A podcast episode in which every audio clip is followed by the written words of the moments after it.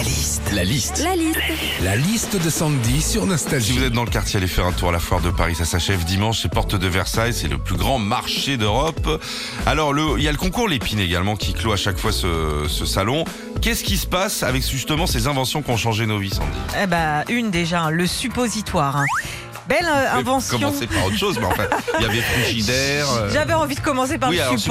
Voilà, une belle euh, invention pharmaceutique du Xe siècle. hein. Ce sont les Égyptiens qui sont à l'origine des premiers suppositoires.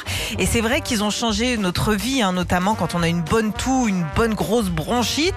Mais rendez-vous compte, ça fait quand même plus de 1000 ans que le suppo est entré dans les annales. hein. L'aspirateur, l'aspirateur, c'est Hubert Bous hein, qui l'a inventé en 1901. Une invention géniale créée pour nous simplifier la vie dans nos tâches ménagères. Alors par contre, Hubert, là où il n'a pas assuré, c'est sur le système d'enroulage du fil qui te revient à 600 km heure dans les mollets. Et puis il y a eu plein d'autres inventions qui nous ont changé la vie. L'ampoule électrique créée par Thomas Edison, l'ordinateur inventé par Charles Babbage, et puis la poubelle. Hein, Philippe, la poubelle. L'histoire est hallucinante parce que le mec qui a inventé la poubelle, eh ben, il s'appelle Eugène Poubelle. Ouais. La coïncidence est complètement folle. Retrouvez Philippe et Sandy, 6h-9h sur Nostalgie.